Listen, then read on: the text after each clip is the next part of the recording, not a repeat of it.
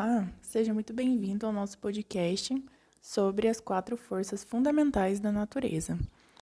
Dando uma breve é, explicação sobre o que são essas forças, é, basicamente todos os fenômenos que ocorrem dentro da física, né, eles podem ser reduzidos a pelo menos essas quatro forças, essas interações, né, fundamentais que ocorrem dentro da natureza, que são a força gravitacional, a eletromagnética, a força nuclear forte e também a força nuclear fraca.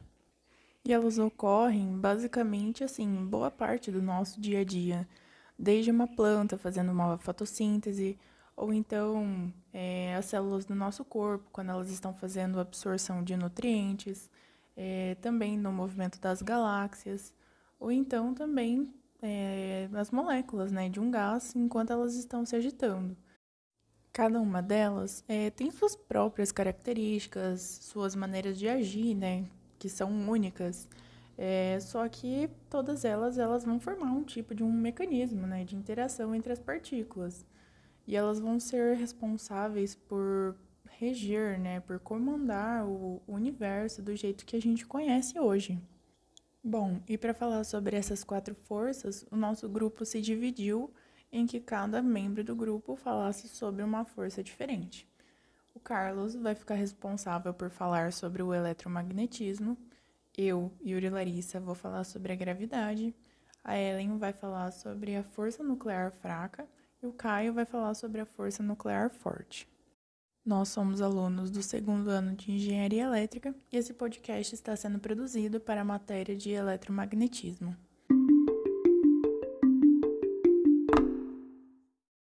Bom, então agora falando um pouquinho sobre a força gravitacional, é, ela também é conhecida como força né, da gravidade e ela surge a partir da interação mútua entre duas massas, dois corpos. E ela é uma força que vai ser sempre atrativa e nunca repulsiva. E ela é conhecida por ser a mais fraca dentre as quatro forças da natureza, né? É, e quanto maior for a massa dos corpos envolvidos, Consequentemente, a gente vai ter mais atração entre eles, né? E quanto mais atração, maior a força gravitacional vai ser. Então, o que, que parando para analisar, o que, que acontece se os corpos eles estiverem cada vez mais longe um do outro? Simples, se está mais distante, então vai ser mais difícil que ocorra essa interação. E sendo mais difícil, a força gravitacional ela vai diminuir. E concluindo, isso, né, a força gravitacional ela vai ser sempre inversamente proporcional ao quadrado da distância entre os corpos, né? E uma, uma observação sobre isso é que a gente consegue notar que as forças elas sempre vão ser mútuas, né? Então, é a força que o corpo 1 ele vai exercer sobre o corpo 2 ela vai ser igual, só que oposta à força que o corpo 2 vai exercer sobre o corpo 1. Um exemplo da força gravitacional é, por exemplo, a queda de objetos, que ela ocorre em direção à, à superfície terrestre, né? E isso é decorrente da função, né, da força gravitacional. Então, quando a gente pega uma bola, joga ela para cima, ela vai voltar para o solo, né? Isso em questão da força gravitacional.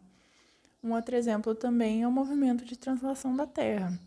É, a Terra ela vai se manter em uma órbita elíptica em torno do Sol. Isso em resultado da força gravitacional que ocorre sobre a Terra e o Sol também, né? Durante o ensino médio, a gente acaba vendo é, sobre a gravidade durante o estudo das leis de Newton, né? Na terceira lei de Newton, é, sobre ação e reação, por exemplo, é, a gente acaba vendo também sobre a questão da maçã, que o Newton ele, ele observa, né, que a maçã que está na árvore, ela, ela vai cair em direção ao solo e ela não vai para cima. Então ele fez todo um estudo, uma observação de por que, que essa maçã iria em direção ao solo e não para cima. Então ele chega a uma conclusão de que vai existir uma força que ela é exercida pela Terra e que ela vai atrair os objetos é, para baixo, para a direção do solo, ao invés deles irem para cima. Bom, e para a gente calcular essa força gravitacional, a gente vai precisar é, da constante gravitacional, da massa do corpo 1, da massa do corpo 2 e também do raio, né? Que vai ser a distância entre os centros das massas. Então, a gente vai precisar fazer um produto é, entre a constante gravitacional, a massa do corpo 1 e a massa do corpo 2, tudo isso dividindo pelo raio ao quadrado. Nos conteúdos que a gente viu é, na matéria de eletromagnetismo até agora, a gente pode relacionar a força gravitacional, por exemplo, com a força elétrica. É, ambas são forças de campo, são é, proporcionais a uma constante, inversamente proporcionais ao quadrado da distância. E tanto a força gravitacional como a força elétrica, elas possuem uma energia potencial associada, né? é, e elas só se manifestam de forma visível. Se um dos corpos né, tiver uma massa ou uma carga muito alta, é, ou se a distância for muito reduzida. Mas elas também têm suas diferenças, como por exemplo, a força elétrica ela pode ser atrativa ou repulsiva, e já a força gravitacional não, ela vai ser sempre atrativa. E a força gravitacional ela depende da massa, a força elétrica depende da carga. Já em relação ao potencial elétrico, agora a gente usa uma, uma mesma analogia das forças gravitacional e elétrica, só que aplicada à energia potencial gravitacional, né?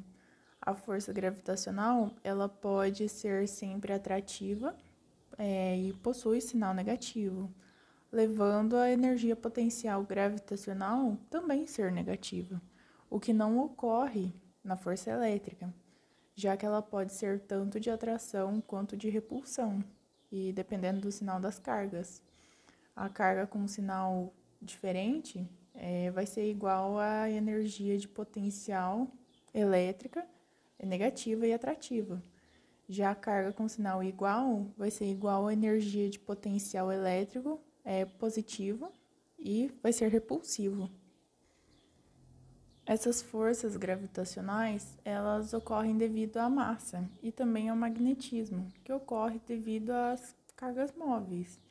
É, e as forças magnéticas, elas podem ser atraentes ou repulsivas, mas as forças gravitacionais, como já dito anteriormente, vão ser sempre atraentes. A aplicação da lei de Gauss às massas, ela fornece o fluxo gravitacional total sobre uma superfície fechada, é, à medida que a massa ela é fechada também. Mas isso aplicado aos ímãs sempre gera zero. Como não existe monópolos magnéticos, o fluxo magnético total é, sobre qualquer superfície fechada, ele também vai ser sempre zero. Bom, é, e como a gravidade ela está relacionada à massa, e apesar de parecer uma força teoricamente assim simples, ela é uma das quatro forças que não possui um modelo de explicação assim correto, é, que seja capaz de definir ela totalmente. Então, durante a pesquisa, é, alguns exemplos foram, foram bem limitados né, de encontrar, e até na questão de aplicações para engenharia elétrica, para a área de elétrica também foi, foi bem limitado. Assim. É, foi interessante perceber que a, a força da gravidade ela pode ser capaz, por exemplo, até de produzir energia elétrica como uma alternativa assim de energia mais mais limpa, né? Digamos assim, mais limpa e renovável, é, que é utilizado o método chamado peso elétrico. Significa alguns cristais eles geram uma tensão elétrica por resposta a uma pressão mecânica. Até uma curiosidade a ser comentada é, que durante a pesquisa é, eu encontrei também algumas coisas que mencionam é, que na Escócia está sendo construído um protótipo né, de um sistema é, inovador e que ele tem como função armazenar energia usando a força da gravidade. Esse sistema, inclusive, ele foi batizado como gravitricidade. E ele, assim, até então promete um custo por quilowatt, né? É, seria menos da metade do exigido por um sistema de armazenamento é, usando bateria de, de íons de lítio, por exemplo. O objetivo dele é até usar assim, fontes limpas de geração de eletricidade, como né, a energia solar, a eólica também. Elas são intermitentes e elas armazenam energia para que ela possa ser suprida 24 horas por dia. Bom, falando agora a respeito do eletromagnetismo, que é uma força fundamental na natureza, é fácil de provar a sua existência com um simples e básico experimento. Como, por exemplo, caso você pegue qualquer objeto sólido, assim, tocando ou relando nele, sua mão ou mesmo seu corpo não irá atravessá-lo. E isso se deve à força eletromagnética. De uma maneira simplista de se dizer, é por esse motivo que não atravessamos o solo abaixo de nós e vamos em direção ao núcleo da Terra. Explicando um pouco melhor esse fenômeno, mas também de uma maneira simples, podemos dizer que tudo no mundo tem carga, positiva ou negativa, e suas interações de cargas opostas ou iguais geram reações diferentes, sendo cargas iguais gerando fenômeno de repulsão e as cargas opostas gerando fenômeno de atração. E como essa interação entre corpos ou objetos ocorre entre partículas carregadas com elétrons negativamente e, pró e prótons positivamente, caso fosse possível você atravessar uma parede, por exemplo, em um determinado período de tempo e espaço, dois elétrons, o seu e o da parede, teriam que coexistir ao mesmo tempo, descartando assim a explicação feita agora há pouco. E é por isso que não atravessamos o solo até chegar ao centro do planeta Terra. Mas como o eletromagnetismo funciona, o que ele estuda, podemos dizer que o eletromagnetismo é a área que estuda propriedades magnéticas e elétricas da matéria. E o fundamento do seu estudo é usar a relação entre as duas de maneira única, que é explicado por meio do campo magnético. Mas para falarmos de eletromagnetismo, antes precisamos citar que no começo os fenômenos das forças elétricas e magnéticas eram tratados de maneiras diferentes, pois não se conhecia a relação direta entre as duas. Porém, com os passar dos anos, foram feitos muitos experimentos com diferentes, com diferentes cientistas e pesquisadores e assim foi encontrada a relação entre ambas. Nesse caso, podemos citar Ørsted, que viu que a agulha de uma bússola poderia ser defletida caso alguma corrente elétrica estivesse próxima. Dessa forma, ele mostrou que o componente, que o componente elétrico atua entre partículas carregadas, estejam elas em movimento ou estacionárias criando um campo pelo qual as cargas podem influenciar umas às outras. Uma vez colocadas em movimento, contudo, essas partículas começam a exibir magnetismo, criando um campo magnético ao redor delas conforme se movem. Ou seja, explicando de uma maneira mais simples, o fato de uma corrente elétrica afetar diretamente uma bússola mostra que, de alguma maneira, essa corrente está gerando alguma forma de magnetismo. Sendo assim, quando os elétrons passam por um fio para carregar o computador ou ligar a TV, por exemplo, o fio se torna magnético. Agora, quanto a como essa força se relaciona com o nosso conteúdo estudado, pode-se dizer que tudo está relacionado, porque além do conteúdo ter o mesmo nome da força, buscando entender, buscamos entender os fenômenos e as aplicações dessa força, tanto no nosso cotidiano como em experimentos, além de aplicar e demonstrar através de cálculos a maioria dos fenômenos dessa força, expandindo-se para conceitos macros e micros dos corpos, pois o eletromagnetismo também está presente tanto no meio quântico, através de átomos e moléculas, quanto no meio dos corpos celestes, a respeito dos planetas, estrelas, galáxias e tudo mais. Agora, quantas aplicações na área de engenharia elétrica, elas são das mais variadas, expandindo-se para até mesmo outras engenharias. Até porque o eletromagnetismo está presente no nosso cotidiano e em tudo que fazemos. Ele também está presente nos dispositivos eletrônicos através das conexões e sistemas dos circuitos, ou até mesmo, por exemplo, na tela do dispositivo que você está ouvindo esse podcast, pois ela emana luz, podemos assim dizer. E a luz também está presente no eletromagnetismo através de ondas eletromagnéticas. Agora, indo por outro lado, o entendimento acerca do eletromagnetismo foi responsável por construir a sociedade do jeito que conhecemos hoje, sendo responsável por uma das maiores revoluções científicas iniciada a partir da revolução tecnológica.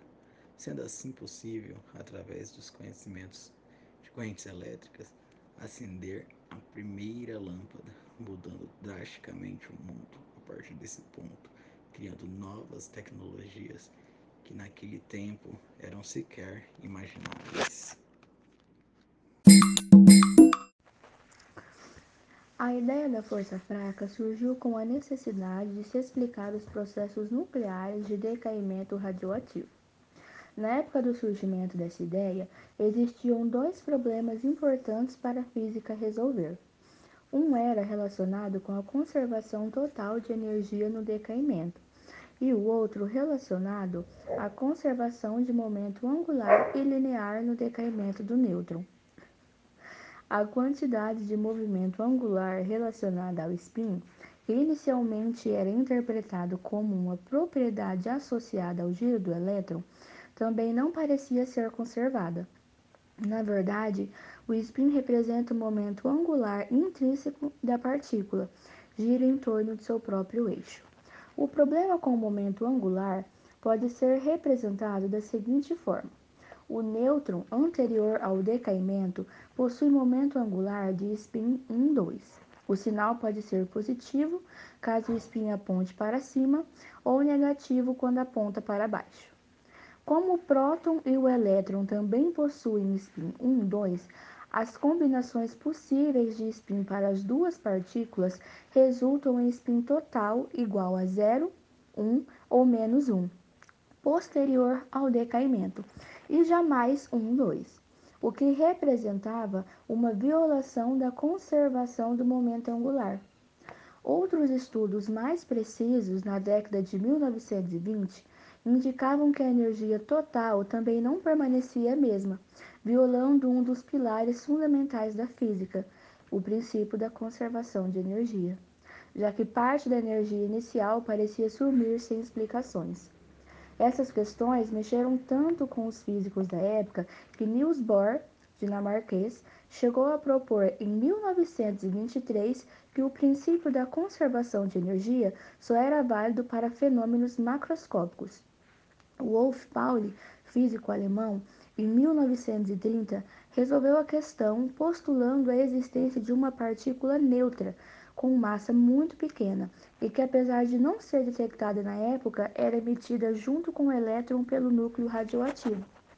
A existência dessa partícula neutra mostrou a necessidade de um novo modelo, apresentando uma nova interação, que ficou conhecida como força fraca.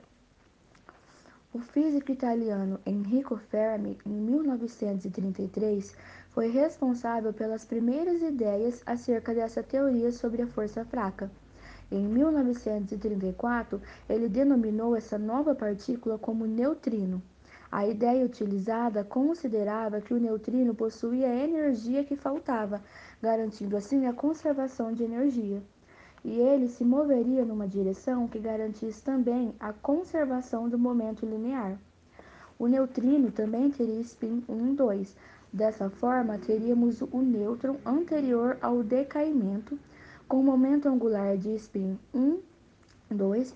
E o neutrino posterior ao decaimento, com spin combinado aos do próton e do elétron, com possibilidades de spin total das duas partículas igual a 0, 1 ou menos 1, resultando nas seguintes possibilidades para spin total, considerando-se as três partículas 1, 2 ou 3, 2, ou esses mesmos valores com sinais negativos.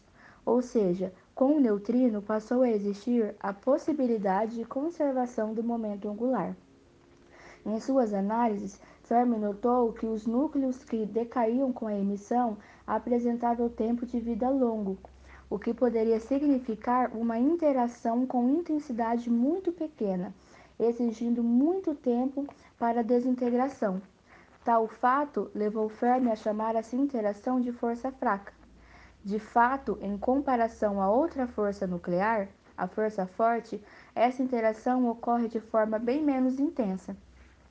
A constatação de que o neutrino apresenta uma interação muito pequena com a matéria, somada ao fato de que, por ser uma partícula neutra, não é sensível à força eletromagnética, justificam a dificuldade da sua detecção. A força fraca atua em dimensões muito pequenas, também para distâncias na ordem 10 elevado a 18 metros. Para essa nova teoria, Enrico Fermi utilizou uma descrição relativista e quântica. A teoria ainda recebeu contribuição de nomes como Feynman e Gell-Mann. É uma teoria estritamente quântica, portanto, não apresenta nenhuma referência à física clássica. A força fraca, responsável pelo decaimento beta, também possui partículas mediadoras da interação, que são W positivo, W negativo e Z0, denominadas bósons pesados. Todas as partículas podem ser classificadas como bósons ou férmions.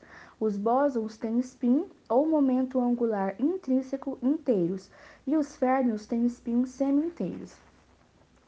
Essas partículas foram descobertas em 1983 em choques de alta energia, que são obtidos nos aceleradores de partículas. A carga, a carga cor é a fonte da força forte e algumas vezes a denominação carga fraca é utilizada para indicar a fonte da força fraca. A força fraca é percebida por partículas com cargas isospin como o próton, o nêutron e o neutrino, essa força atrativa é responsável pela emissão radioativa e pela divisão de núcleos de urânio utilizados no princípio de funcionamento da bomba atômica. Temos como outro exemplo a combustão solar, onde neutrinos são criados pela desintegração de nêutrons. Basicamente, em todos os processos onde ocorre a emissão de neutrinos, temos a força fraca predominando. Fato este que levou ao pensamento de que essa emissão de neutrinos fosse a característica principal das interações fracas. Porém, existem decaimentos de partículas estranhas em que o neutrino não aparece. Assim, o fator comum a todas as interações fracas é a baixa probabilidade de ocorrência, além do fato de realmente serem bem menos intensas, quanto comparadas a outras interações nucleares. Agora falando sobre a força nuclear forte, ela é originada do contato entre os quarks e os gluons, que estão no núcleo atômico.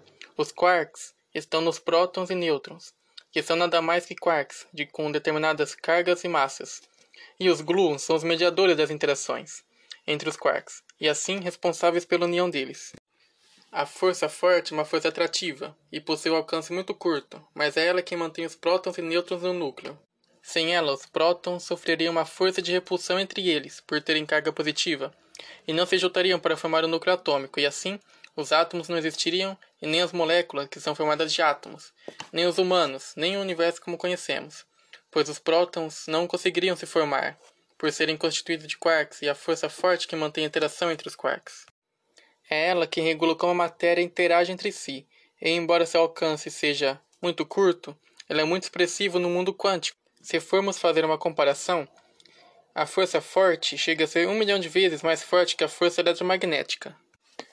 ela chega a ser tão intensa que um quark nunca foi observado isoladamente.